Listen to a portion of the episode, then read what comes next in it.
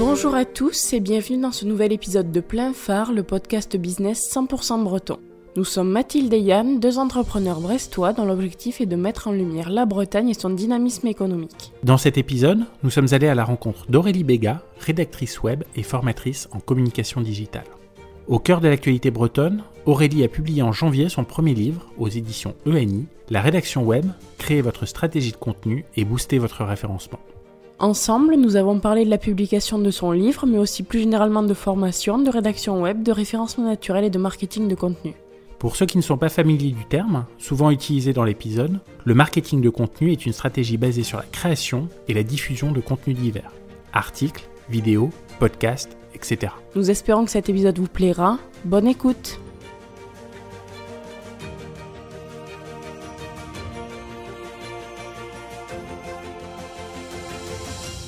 Bonjour Aurélie, merci beaucoup de nous recevoir ici au Capucin à Brest, dans l'espace de la French Tech. Pour commencer, est-ce que euh, tu pourrais te présenter à nos auditeurs, s'il te plaît? Alors bonjour à tous, je suis Aurélie Béga, je suis conceptrice, rédactrice web. Je suis également formatrice en communication dans l'enseignement supérieur et autrice du livre La rédaction web aux éditions ENI. Avant de devenir rédactrice web, tu as fait des études en droit. Comment en es-tu venue à l'écriture et pourquoi avoir décidé de changer de carrière? Alors moi, du coup, ça s'est passé suite effectivement des études de droit. Donc en 2008, j'ai un enfant, donc tout de suite après euh, mes études. Et donc je décide de monter un blog. C'était un blog de puriculture, donc vraiment dans une dimension de partage par rapport à l'écriture. Et été repérée par une agence de référencement et de communication sur Paris qui a commencé à me commander des textes et en parallèle qui a commencé à me former euh, également. Donc on a travaillé ensemble et c'est vraiment de là que ça a démarré. Donc je travaillais en parallèle euh, en tant que salarié. Et puis finalement, un CDD euh, s'arrête. Et puis moi, je me lance vraiment pleinement dans la micro-entreprise. Donc ça, ça a été euh, courant 2010-2011. Et donc depuis, effectivement, je, travaille en tant que rédactrice indépendante. Donc du coup, c'est vraiment la fin de ce CDD qui t'a poussé à, à, te mettre à ton compte. Est-ce que c'était une évidence pour toi de lancer ton entreprise ou est-ce que tu cherchais en parallèle autre chose? Alors au début, c'est vrai que j'étais plutôt partie dans une dynamique de salariat. Et puis finalement, le fait d'avoir euh, des possibilités, des commandes, et puis le fait d'aimer aussi ce que je pouvais faire au niveau bah, de, l'écriture, apprendre un nouveau métier, donc qui était complètement différent de celui pour lequel bah, moi je m'étais formée à la base à l'UBO. Ça, s'est fait finalement assez naturellement. Est-ce que tu as des conseils à donner aux personnes qui souhaiteraient se lancer en micro-entreprise? Alors par rapport à la micro-entreprise, je pense que c'est un statut quand même qui est assez flexible, un statut qui est plutôt souple. À mon avis, c'est vraiment le premier statut qui euh, me semble le plus simple. À partir du moment où on a peu de charges, donc c'est vrai que moi je travaille, j'ai un ordinateur, j'ai pas besoin d'avoir énormément de matériel et, et d'investissement du coup. Donc ça, c'est vrai que pour les personnes qui sont un petit peu dans le secteur du numérique, ça peut être vraiment la première marche vers laquelle on peut, on peut se tourner. Euh, aussi la flexibilité en matière de comptabilité, hein, qui euh, c'est quand même très très simple euh, par rapport à ça. Donc c'est un statut qui est à mon sens assez adaptable par rapport à l'activité et de bien se renseigner aussi. Il y a pas mal d'acteurs hein, qui existent comme la boutique de gestion, comme la CCI, qui peuvent guider pour savoir quel est le statut qui, semble le mieux. Euh, mais euh, pour euh, les personnes qui souhaitent vraiment se lancer dans tout ce qui est micro-entreprise, à mon sens, il faut bien réfléchir après quant à la possibilité d'évoluer ou alors finalement de, rester en micro-entreprise pendant, pendant pas mal de temps également. Aujourd'hui, tu es toujours en micro-entreprise ou tu es passé en société? Aujourd'hui, je suis toujours en micro-entreprise. Donc c'est un statut qui peut perdurer hein, dans le temps suivant bah, les possibilités qu'on a. C'est tout à fait envisageable. On va revenir sur euh, ton métier plus spécifiquement. Donc, tu es rédactrice web. Est-ce que tu peux euh, nous expliquer en quoi ça consiste? Alors, le métier de rédactrice web, ça va être la production de contenu textuel pour un site internet. Donc, ça peut être effectivement pour euh, des fiches produits, pour des pages catégories, pour une page d'accueil aussi sur un site internet. tout ce qui va être aussi article de blog, la construction d'une newsletter, on peut effectivement avoir aussi une petite casquette de community manager si on nous propose de la rédaction euh, du contenu aussi sur les réseaux sociaux. Il peut y avoir également euh, tout ce qui va être aussi autour du script vidéo. Hein. on peut euh, arriver vraiment en amont pour l'écriture de, de texte à ce niveau-là. Donc c'est assez riche, c'est assez varié. Aujourd'hui, on a besoin de produire énormément de contenu pour être visible sur les moteurs de recherche. Et donc, ben, on peut vraiment faire partie intégrante de la stratégie hein, dans une entreprise pour arriver à être visible et gagner en notoriété. Et tu travailles pour quel type d'entreprise? C'est assez varié, effectivement. Soit je peux travailler pour des entreprises d'ampleur nationale, dans le secteur du sport, dans le secteur du prêt-à-porter, mais aussi pour des acteurs locaux qui vont avoir des besoins spécifiques et qui vont être, par exemple, dans des domaines assez techniques également. Donc c'est assez varié. On peut avoir un portefeuille client qui fait qu'on bah, ne s'ennuie pas, justement, et qu'on arrive à avoir différentes, différents sujets, différentes thématiques sur lesquelles on peut travailler. Est-ce que la crise sanitaire que nous traversons a impacté ton travail ou a fait évoluer euh, ta façon de travailler? Alors pour ma part, pas vraiment. C'est vrai que moi je travaillais euh, donc déjà de chez moi, donc euh, à domicile pour tout ce qui était en lien avec la rédaction. ça a plus impacté finalement bah, pour tout le volet de la formation où il a fallu basculer en distanciel avec de la visio. Donc vraiment ça a changé la dynamique des, cours qu'on pouvait transmettre, des formations qu'on pouvait mettre en place. C'est vrai que quand on a des volets de formation de 7 heures, on ne les prépare pas de la même manière en visio qu'on va aller travailler euh, pour le présentiel. Donc pour cet aspect-là, oui. Sinon, euh, finalement, ça a toujours été euh, des échanges par mail, par téléphone. La visio, j'avais déjà mis ça en place, donc pour moi, il n'y a pas eu de, gros changements par rapport à ça. Pour ceux qui ne connaissent pas bien le métier de rédacteur web, est-ce que tu peux nous dire quelle est la valeur ajoutée d'un rédacteur web ou d'une rédactrice web par rapport à une personne lambda qui va écrire lui-même les textes pour son site internet, par exemple? Alors, le rédacteur web, lui, il va vraiment travailler autour des centres d'intérêt euh, des clients, d'une communauté, et à la fois avoir un texte qui va être optimisé pour les moteurs de recherche, donc pour bien se positionner sur euh, les pages de résultats. Donc, le but hein, pour le rédacteur web, ça va être vraiment de travailler sur la visibilité, la notoriété, apporter du trafic euh, pour un site internet, et donc avoir la possibilité de développer le chiffre d'affaires aussi pour une entreprise. Donc là, la valeur ajoutée, elle est là. Si on a un texte qui est optimisé et qui correspond aux attentes des internautes, on a déjà beaucoup plus de chances de pouvoir atteindre notre cible. Donc ça, c'est vraiment euh, le point euh, qui me semble le plus important en matière de rédaction. Est-ce que tu suis une méthodologie particulière quand tu rédiges un texte? Oui, quand même. J'essaie d'être assez structurée pour, euh, pour la rédaction. en général, je commence toujours par une phase de recherche parce que c'est vraiment la phase que je préfère. Je commence par rechercher avec différentes sources pour bien m'informer sur le sujet. Ensuite, je vais travailler sur tout ce qui va être mots-clés, parce que c'est vraiment essentiel quand on fait de la rédaction. Donc, euh, soit euh, je vais faire une sorte de mind map autour du mot-clé principal pour avoir des mots-clés qui vont être secondaires, des mots-clés qu'on appelle de longue traîne, donc avec des expressions avec plusieurs mots. Et puis ensuite, quand je vais rédiger un texte, je vais faire un découpage en chaîne, donc c'est-à-dire un découpage avec un titre, des sous-titres qui vont être structurés dans lesquels je vais pouvoir incorporer euh, mes mots-clés. Et puis ensuite, ben, je vais travailler sur tout ce qui va être lien, le maillage interne ou le maillage externe, donc faire des liens qui vont aller vers d'autres pages du site internet ou qui vont aller sur euh, ben, d'autres sources ou des informations complémentaires. Donc voilà, c'est vraiment ces différents points. Donc pour résumer, je dirais que c'est vraiment la recherche, les mots-clés, le découpage et ensuite les liens. C'est vraiment la structure vers laquelle moi je travaille et qui me semble la plus confortable pour moi. Aujourd'hui, quelle est l'importance du marketing de contenu dans une stratégie marketing plus globale? La présence. Les marques ont besoin d'être présentes en ligne et pour ça, elles ont besoin de visibilité et le contenu textuel va permettre de transmettre justement, par exemple, leurs valeurs, leur philosophie, peut-être leur transparence aussi, hein, si euh, on est plutôt dans ce sujet-là. Euh, de l'information également, le côté pédagogique, le côté peut-être ludique, euh, l'humour tout ça, on peut le transmettre via la stratégie euh, de contenu. Et c'est vrai qu'aujourd'hui, on n'a rien trouvé de mieux que les mots pour pouvoir transmettre tout ça et véhiculer aussi des émotions via le storytelling, par exemple. Donc euh, ça me semble vraiment essentiel. Mais on a, je pense que c'est complémentaire avec euh, des canaux comme la vidéo qui montent beaucoup. on a aussi un besoin de visibilité. Donc le référencement, on va plus travailler en, souterrain vraiment pour euh, pouvoir pousser aussi les textes. Donc euh, ça rentre vraiment, euh, c'est complémentaire. Et bien entendu le graphisme pour avoir l'identité graphique et pour être visible aussi. Donc c'est une synergie. Quels sont les besoins de contenu que tu remarques le plus chez tes clients? Alors chez mes clients, ça va être soit effectivement dans le volet e-commerce, ça va être de bien positionner les pages catégories. Au niveau du catalogue, hein, on a notre page d'accueil et nos pages catégories qui vont après mener vers les fiches produits. Ça va être plus ces pages-là sur lesquelles je vais avoir euh, davantage de, commandes en matière de contenu textuel.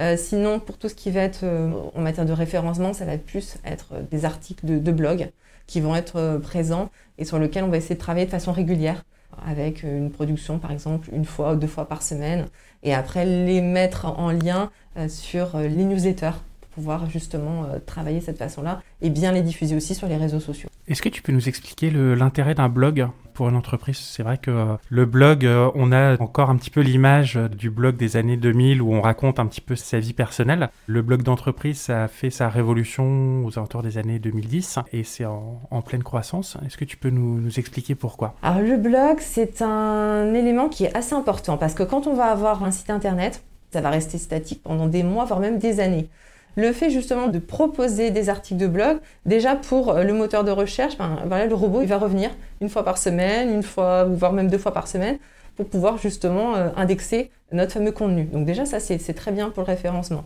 Pour l'entreprise aussi, ça va lui donner, elle va prendre la parole via un canal qui donc est le sien, qui est le blog, et elle va pouvoir le transmettre aussi euh, directement via une newsletter, via les réseaux sociaux. Elle va peut-être avoir très peu de trafic qui va venir directement sur son blog, mais elle va transmettre du contenu à sa communauté qui a les mêmes centres d'intérêt qu'elle et euh, pour une newsletter aussi pour peut-être fidéliser une clientèle.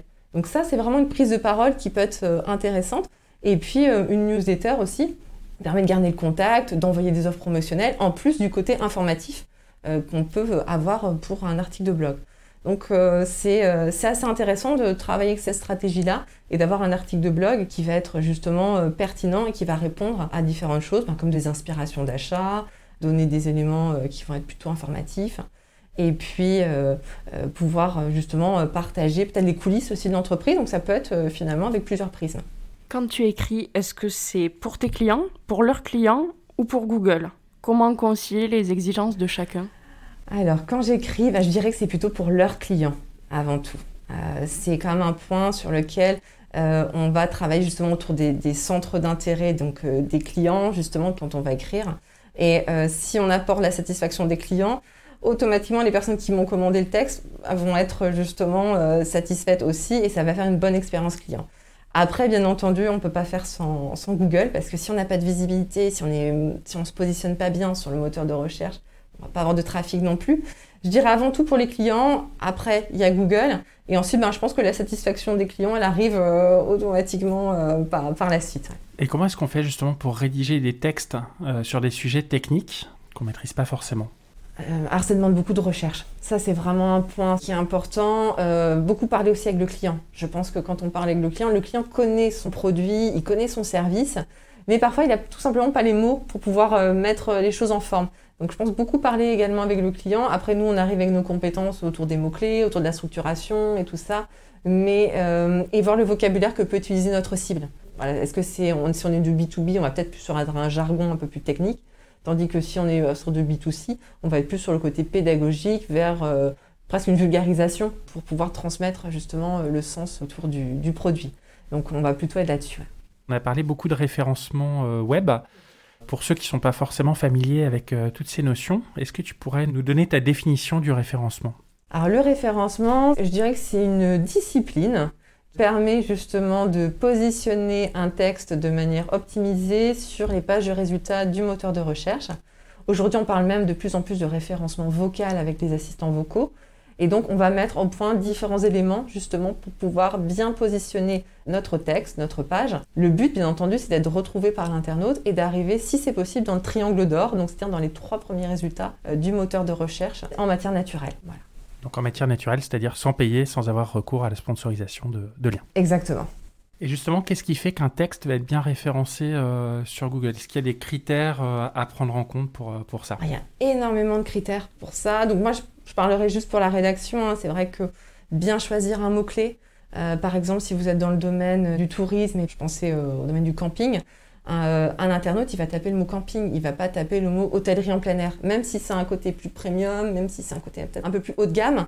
Donc ça, ça va être un, point important. Quel est le mot-clé qui va être le plus euh, tapé par l'internaute Donc il y a des outils hein, pour ça. D'où l'intérêt d'écrire pour les clients de tes clients et non pas pour, pour tes clients directement. C'est ça, voilà, ça c'est un point qui est important et euh, on, va justement euh, travailler de cette façon-là pour avoir euh, un, texte qui va être bien construit, qui va bien pouvoir ressortir sur le moteur de recherche. Google fait régulièrement des mises à jour d'algorithmes. Est-ce que ça a un impact sur ta manière d'écrire? Alors bien entendu, on se, on tient au courant de différentes choses qui se passent. Après, c'est vrai que comme la première cible, ça reste vraiment l'internaute, on va d'abord écrire pour l'internaute. Après, pour tout ce qui va être peut-être stratégie de lien, comme on a pu voir, il y a des grosses mises à jour par rapport à ça. Et puis aujourd'hui, euh, Google prend de plus en plus de contenu aussi euh, sous la vision sémantique qu'il peut avoir. Donc je pense que je suis moins impactée que directement les personnes qui travaillent en tant que référenceurs. Mais j'essaie de faire attention effectivement aux différentes évolutions euh, qui, sont, qui sont présentes. Est-ce que tu penses que le marketing de contenu seul peut permettre de transformer un prospect en client et de le fidéliser? Alors je pense que c'est possible à la seule et unique condition que le contenu soit euh, authentique et dans une dynamique de transparence. On le voit aujourd'hui, hein, il y a des entreprises par exemple qui se lancent dans des campagnes de crowdfunding, le produit n'est pas encore complètement finalisé, le service est en cours, et pourtant bah, finalement les entreprises elles mettent carte sur table et elles ont une stratégie de contenu qui est euh, vraiment euh, très lisible, très transparente. Et je pense au domaine des cosmétiques avec tout ce qui est voilà, green beauty. on, est dans des, des notions sur lesquelles le marketing de contenu a toute son importance. Après, aujourd'hui, c'est mieux évidemment d'être dans une stratégie de contenu qui va être globale, mais euh, à mon sens, si on est dans une politique de stratégie et de, marketing de contenu qui est justement plutôt, euh, plutôt transparente, on peut réussir à toucher notre cible. Et ça, ça va être, euh, ça, ça va être assez puissant quand, quand on y arrive. Il arrive souvent qu'une entreprise crée un contenu, le diffuse sur plusieurs canaux et l'oublie. Comment pérenniser un contenu, notamment pour générer des conversions sur le long terme? On peut faire de la réécriture. Ça, c'est tout à fait possible. Donc, la réécriture, c'est que vous avez un, article ou un texte qui a été publié il y a peut-être plusieurs années, où il y a très peu de trafic, vous pouvez le remettre au goût du jour. Rajouter aussi du contenu, par exemple, avant, on était plus sur un contenu autour de 300 mots, c'était largement suffisant. Maintenant, on a plutôt basculé sur du 600 mots, voire 1000, 1200 mots. Donc rajouter du contenu aussi, l'actualiser. Des fois, on n'est pas obligé de faire table rase quand on écrit, on peut repartir de l'existant pour pouvoir le construire, l'améliorer et pouvoir justement le rendre beaucoup plus solide. Donc ça, c'est tout à fait envisageable aussi. En janvier 2021, tu publies ton premier livre aux éditions ENI. La rédaction web crée votre stratégie de contenu et booster votre référencement. Comment t'es venue l'idée d'écrire un livre? Alors du coup, par rapport au livre, il y a une newsletter qui a été euh, publiée euh, aux éditions ENI. Donc j'ai reçu une newsletter euh, disons qu'ils cherchaient des auteurs. Donc ça, c'était en, mars 2020, donc au tout début, 15 jours après l'annonce du premier confinement. Et donc l'idée m'est venue comme ça finalement. Donc ils cherchaient des auteurs. Je me suis dit, ben, pourquoi pas moi? J'avais un livre blanc qui était en stock. on va dire, j'avais écrit une cinquantaine de pages avec une table des matières, quelques éléments dessus, mais j'avais laissé ça de côté. Donc j'ai envoyé tout ça. Et puis j'ai une réponse 15 jours plus tard en disant que le projet est intéressé. Et puis j'ai passé un essai au niveau d'une table des matières, un essai aussi écrit pour avoir une validation finalement au mois de juin. Donc ça a pris un petit peu de temps euh, là, la construction euh, du projet. Donc finalement l'idée ne m'est pas venue euh, spontanément, c'est-à-dire que j'ai vu qu'il y avait une possibilité, qu'il y avait peut-être une opportunité par rapport à ça. Et je me suis lancée. Tu es plutôt habitué des contenus web. Est-ce que tu as dû faire une gymnastique intellectuelle pour adapter ta plume à la rédaction d'un livre? Alors pour la rédaction du livre, moi ce qui m'a beaucoup aidé, c'était euh, la table des matières. Donc euh, quand on va voir sur le site, par exemple des éditions UNI, on voit toute la table des matières. C'est une table des matières qui fait 11 pages. Donc j'ai eu vraiment besoin de structurer mon contenu pour pouvoir écrire. Après, je vous avouerai que vraiment la première semaine, c'était la page blanche totale. J'étais euh, complètement stressée et paniquée par l'ampleur du, travail qui était à venir. Donc au début, c'était plutôt la page blanche. Et après, vraiment la structuration avec la table des matières en se disant, bah, j'ai envie de parler de ça, j'ai envie de parler également de ça. Donc il y a plusieurs sujets qui sont ressortis assez vite, parler de la veille, parler du storytelling, parler des réseaux sociaux, parler des mots-clés, euh, parler du maillage, euh, du découpage aussi du contenu. Et donc après je me suis dit, bah, ce sont des grands volets sur lesquels je vais pouvoir développer tout mon contenu et je les ai fait sous format de chapitre et ça s'est vraiment fait comme ça. Et combien de temps tu as mis euh, à rédiger ton livre? Alors la rédaction du livre s'est déroulée du mois de juin au mois d'octobre. Par contre, c'était un, travail qui était quand même assez intense, donc j'ai passé un été très studieux. Donc on va dire 4 mois, mais 4 mois pleins. Comment ça se passe? Est-ce que tu devais envoyer un chapitre euh, toutes les semaines à ton éditeur pour une validation ou tu as tout envoyé d'un coup? Comment ça se passait? Non, ça, c'était vraiment sur la fin. Tout devait être livré sur euh, le coffre-fort numérique de la maison d'édition. J'avais déjà fait un essai pour un chapitre donc, qui avait été euh, validé à ce moment-là. Quelles difficultés tu as rencontrées lors de l'écriture du livre et comment est-ce que tu les as surmontées? Euh, La difficulté, je pense, première, bah, ça a été le début, euh, de se dire que j'avais quand même un ouvrage de 300 pages à écrire. Je faisais depuis trois ans de la formation, j'avais mis à, plat pas mal de choses hein, en matière de cours et tout ça, mais c'était pas la même dynamique. Là, il fallait vraiment avoir une démarche très approfondie par rapport à ça. Donc je pense que la difficulté première, c'était de se lancer. Et puis après, quand on est dans la recherche et dans la production, c'est une phase que moi j'ai trouvée très agréable hein, en matière de travail. Et puis la fin, bah, c'est la phase de la relecture quand même. C'est une phase très minutieuse. C'est une phase qui va prendre du temps, sur laquelle on se dit est-ce que finalement on a peur de ne pas avoir oublié quelque chose qui était aussi important? Toutes les marques que j'ai pu citer, je devais avoir leurs autorisations. Donc des fois, je n'ai pas pu citer certaines marques parce que c'était au cours de l'été et que bah, je n'ai pas eu de réponse, tout simplement. Donc euh, c'était plus euh, vraiment des sujets qui étaient des fois euh, très importants, mais sur lesquels bah, je n'avais pas de prise non plus. Beaucoup de tes clients sont bretons et tu illustres ton livre par des exemples d'entreprises locales. Pourquoi avoir fait ce choix de privilégier les entreprises locales dans tes exemples? Euh, pour moi, ça me semblait quand même assez, euh, assez simple et euh, assez confortable de pouvoir présenter différents exemples autour de la Bretagne, des exemples que moi je, je, connaissais bien, que je maîtrisais bien aussi, et de, mettre en avant aussi bah, le fait que la Bretagne, c'est un territoire très dynamique. en matière d'entrepreneuriat, en matière de visibilité, de communication, du numérique, du digital. Donc finalement, la Bretagne, ça me suffisait comme terrain de jeu pour pouvoir illustrer mon livre. Quelle sensation procure le fait d'être publié? Euh, Moi, c'est vrai que quand, on m'a dit oui déjà pour l'écriture euh, du livre, euh, j'étais très contente. C'est vrai que j'y croyais pas. J'étais, j'étais quand même assez, submergée par l'émotion, on va dire ça comme ça. Après l'écriture du livre, ben, vu que c'est un travail qui se déroule, hein, donc il faut voir ça du mois de mars, et après la publication se fait au mois de janvier, ça prend beaucoup de temps. On a le temps de réaliser hein, que c'est réel. Et après la publication du livre, c'est vraiment l'aboutissement. Euh, là, on sent effectivement qu'on est. C'était une grosse aventure et qu'on arrive au résultat final qu'on peut enfin partager aussi. Parce que sinon, c'est vrai que l'écriture d'un livre, c'est vraiment une aventure en solitaire. On, va travailler seul, on est chez soi, euh, et puis on, va mettre tout ça à plat. On peut enfin le partager. Et ça, je pense que l'aboutissement, c'est la satisfaction de pouvoir partager ça avec des étudiants qui ont été plutôt réceptifs, avec aussi la sphère professionnelle qui a plutôt bien accueilli euh, également le livre. Euh, la presse locale aussi. Donc euh, voilà, je pense que ça c'est ça c'est très chouette. Ton livre s'adresse plutôt aux professionnels du web ou alors est-ce qu'il est accessible à tout à chacun qui souhaite en savoir un petit peu plus sur la rédaction web? Alors moi je l'ai voulu accessible à tout à chacun justement. Alors on va parler hein, de différentes choses par rapport à Google, donc j'explique hein, certains points.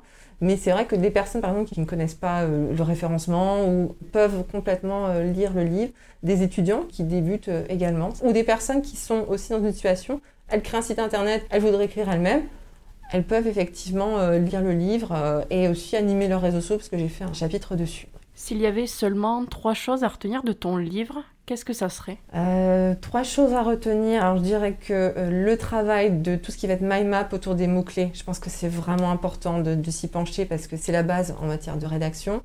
Euh, je dirais également le travail d'animation d'un blog professionnel.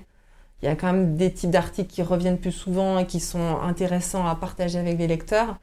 Et puis, je dirais les chapeaux de Bono, parce que ça, c'est une technique euh, qui existe en gestion du temps et gestion d'animation de réunion, et que j'ai adapté à la rédaction web. Et je pense que ça peut être intéressant euh, pour euh, les lecteurs d'avoir aussi mon point de vue par rapport à ça. Et où est-ce qu'on peut se le procurer, ton livre? Alors, mon livre, on peut se procurer sur le site internet de la maison d'édition, donc ENI. Euh, la FNAC, Amazon, le site aussi de Leclerc et dans les librairies également. On peut le commander, notamment la librairie euh, Dialogue à, Brest. Mis à part ton livre, est-ce que tu as d'autres livres à conseiller autour du marketing de contenu? Autour du marketing du contenu, je pense qu'on pourrait effectivement euh, conseiller le livre autour du référencement, le guide du référencement naturel d'Olivier Andrieux qui à mon sens est vraiment un livre très solide. La Bible. C'est ça, on est, on est d'accord hein, là-dessus. Euh, le livre aussi Digital Marketing 2020. Tous les ans, ils sortent un livre et celui-là est vraiment très intéressant avec des exemples très concrets par rapport à ça. Et moi, c'est vraiment des, livres que, j'apprécie euh, lire, consulter et donner aussi en exemple euh, en cours aux étudiants. On remettra toutes les références de ces livres et du tien dans les notes du podcast pour que les auditeurs puissent se les procurer s'ils le souhaitent. Est-ce que tu as d'autres livres dans les tiroirs ou pas encore? Pour l'instant, non. Non, non. C'est vrai que là, je suis vraiment sur, euh, sur ce livre-là. Euh, j'exclus pas hein, la possibilité, effectivement, d'écrire autre chose. Mais pour l'instant, c'est vrai que là, je, je, reste sur mon sujet principal pour l'année 2021 euh, autour de ce livre. Tu as repris des études dans le domaine de l'esthétique. Est-ce que tu peux nous en dire plus à ce sujet et pourquoi l'esthétique? Alors tout à fait, c'était une envie, une volonté hein, de pouvoir faire une formation dans le domaine de l'esthétique. Voilà, c'est un domaine qui m'a toujours plu, hein, ça, c'est certain. Après, pouvoir lier communication esthétique, C'est quelque chose que j'espère pouvoir faire. C'est vrai que la France, euh, c'est quand même 24 milliards de chiffre d'affaires dans le domaine de l'esthétique. C'est le deuxième secteur d'exportation aussi. Donc c'est vrai que la France, en matière de, cosmétiques, ça se porte plutôt bien. Donc moi, j'aimerais effectivement pouvoir lier les deux. Et je pense qu'effectivement, en faisant une formation, ça permet d'être beaucoup plus crédible, d'avoir le bon vocabulaire et de pouvoir parler justement de certaines choses pour euh, pouvoir s'adresser directement à un public qui est quand même très exigeant, un public qui connaît, qui sait ce qu'il veut et qui euh, a besoin d'informations euh, assez claires. Donc pour moi, je me suis dit que partir dans une formation d'esthétique, ça pouvait être à la fois lié la montée en compétences, mais également tout le côté un peu plaisir que je pouvais avoir. En plus de ton métier de rédactrice web, tu es formatrice dans plusieurs écoles bretonnes. Pourquoi t'être lancée dans la formation et quels sont les cours que tu dispenses? Alors la formation, c'est un excellent moyen pour mettre à plat toute sa pratique, justement. On va dans une notion de transmission, dans une notion de pédagogie. Donc c'est très intéressant. On est dans la rencontre aussi, hein, dans la rencontre d'étudiants qui ont envie d'apprendre plutôt dans le domaine de la communication et dans le domaine du numérique. Alors moi, ça va être assez vaste, hein, les sujets sur lesquels je peux intervenir. Ça va être stratégie de communication digitale, euh, stratégie aussi d'influence, pour tout ce qui va être marketing d'influence également. Euh, je peux faire tout ce qui va être suivi de mémoire et euh, suivi de thèse. On peut aussi être sur des sujets comme la communication événementielle. Donc ça va être assez vaste autour du digital et du numérique, mais également de la formation continue hein, aussi autour des réseaux sociaux et de la stratégie éditoriale. Et bien entendu, hein, mon cœur de métier autour de la conception. ça aussi, je dispense des cours là-dessus. Et au-delà de la volonté de transmettre euh, tes connaissances euh, qu'on peut retrouver à travers l'écriture de ton livre, qu'est-ce que t'apporte l'enseignement? L'enseignement, c'est euh, voilà, la rencontre avec un public qui a envie d'apprendre, qui a envie de se former, qui est en train de se professionnaliser. Donc ça, c'est vraiment ce point de vue-là qui est assez intéressant. Alors, on ne va pas se le cacher, hein, depuis un an avec la crise sanitaire, la rencontre est différente parce qu'on est en visio, euh, parce qu'on va, on va, avoir un support et c'est n'est pas forcément euh, la même chose. Là, ça revient petit à petit sur le présentiel. Mais pour moi, en tout cas, euh, c'est vraiment l'aspect autour de la rencontre. Enseigner, ça demande un fort investissement. Comment est-ce que tu t'organises pour avoir du temps à consacrer à tes clients? C'est pas simple. Ça, c'est vraiment la notion qui est pas simple. C'est quand même assez compliqué, effectivement, de pouvoir partager son temps. C'est ce qu'on appelle être un slasher ou une slasheuse. Hein. C'est avoir une activité plus euh, de la formation. Donc euh, ça demande bah, découper son temps en deux et souvent faire des choix. Et des fois renoncer aussi à certaines choses. Donc euh, ça c'est vraiment l'équilibre qui peut être compliqué à trouver par moment. Et même couper son temps en trois, puisque avec ta formation mhm. d'esthétique, j'imagine que ça te prend aussi beaucoup de temps. La formation d'esthétique, oui, oui. Alors moi, cette année, ça me prend deux jours par semaine, ce qui n'est pas négligeable. Donc oui, couper même son temps en trois. Donc des fois, oublier certains week-ends également. Ouais, ouais, c'est vrai. Tu as coordonné l'antenne euh, de Brest et des Abers du réseau Femmes de Bretagne. Qu'est-ce que cela t'a apporté et euh, que penses-tu que cela offre aux adhérents? Alors le réseau Femmes de Bretagne, effectivement, j'ai été coordinatrice locale pendant euh, trois ans. Ça a été une très très belle expérience. Donc pour moi, ça reste un réseau professionnel ami hein, dans lequel j'interviens de temps à autre. Ça m'a apporté ben, déjà de la rencontre avec des femmes qui étaient soit chefs d'entreprise bien installées avec vraiment une structure, soit des femmes qui étaient euh, dans une dynamique euh, de porteurs de projets, donc qui avaient besoin d'être accompagnées. Et donc, on pouvait justement être dans un système d'entraide professionnelle. Alors, c'est vrai que Femmes de Bretagne, c'est pas forcément un réseau euh, professionnel business, mais en tout cas, c'est un réseau d'entraide professionnelle qui est peut-être la première ouverture vers l'entrepreneuriat. Donc, moi, ça, ça m'a beaucoup plu. Donc, il y a eu plusieurs réunions qui étaient organisées. Donc, ce n'est pas vraiment des réunions, hein, c'était des rencontres ou alors des ateliers aussi pour pouvoir justement monter en compétences et euh, donc c'était une aventure très très chouette. Pourquoi avoir choisi de t'investir dans un réseau exclusivement féminin? À ce moment-là, ça me parlait bien. C'était un réseau où il y avait des besoins aussi en matière de coordination. Ils cherchaient des coordinatrices pour développer euh, leur présence dans le Finistère. Donc moi, je me sentais complètement, euh, et je me sens toujours hein, complètement alignée avec ces valeurs-là. Aujourd'hui, je suis plus dans l'investissement par rapport à Entreprendre pour apprendre, qui est une association pour promouvoir l'entrepreneuriat auprès des jeunes. Il y a aussi 100 000 entrepreneurs dans lesquels euh, voilà, je, suis investie aussi. Donc euh, c'est euh, toujours la promotion de l'entrepreneuriat, mais plus dirigée vers les collégiens, vers les lycéens, voire même les étudiants de l'enseignement supérieur. On arrive à la fin de l'entretien, donc on va passer aux questions plein phare. Quel est ton endroit préféré en Bretagne? Oh, Il y en a plein. je dirais que j'aime beaucoup Morlaix. Je trouve que c'est une ville qui est très jolie avec son viaduc. je pense qu'il y, y, a une âme sur Morlaix. J'aime aussi aller à l'île de Bas, c'est très joli. J'aime bien aller à Ouessant pour le côté déconnexion que ça peut apporter. Et puis, ben, j'aime bien mon secteur aussi, hein, le pays des Abers, avec les dunes de Sainte-Marguerite, et où c'est quand même très joli aussi. Et qu'est-ce que c'est pour toi être bretonne alors, être bretonne, ça c'est quand même une vaste question. Euh, c'est la question piège de la fin du podcast. Alors du coup, moi j'ai vu un, groupe qui, un groupe Facebook qui s'appelait euh, Être breton, c'est être un dieu mais en mieux. Alors je dirais qu'être bretonne, c'est être une déesse mais en mieux. C'est une chouette définition. Oui, c'est pas mal. Et quelle est l'entreprise à suivre en Bretagne selon toi? Il y en a plein des entreprises à suivre. Alors moi, je, suis beaucoup Yves Rocher dans le domaine de l'esthétique parce que c'est quand même une, visibilité euh, en matière de Bretagne qui est très importante. Euh, j'aime bien aussi euh, Maquibel qui vend des produits artisanaux autour de, tout ce qui va être parfum, hygiène et tout ça, avec une vraie identité bretonne. moi, j'aime beaucoup suivre ces deux entreprises qui sont dynamiques et qui représentent bien le territoire. Super, merci beaucoup euh, pour tes réponses. Où est-ce qu'on peut te retrouver? On peut me retrouver sur mon site internet. Euh, on peut également me retrouver sur LinkedIn. Et puis... Euh, c'est déjà pas mal. Est-ce que tu peux nous redonner l'adresse de ton site internet? Alors c'est aurélie-bega.fr.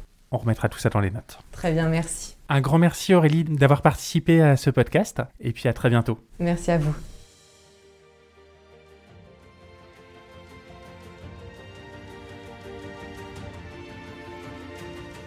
Un grand merci à Aurélie Béga de nous avoir permis d'en apprendre plus sur son travail de rédactrice web et sur les coulisses de la publication de son livre. Nous espérons que cet épisode vous a plu également. Si vous souhaitez continuer cet échange avec Aurélie, vous pouvez retrouver les liens de son site et de ses réseaux sociaux dans les notes du podcast. Merci à vous pour votre écoute. On se retrouve d'ici 15 jours pour un nouvel épisode.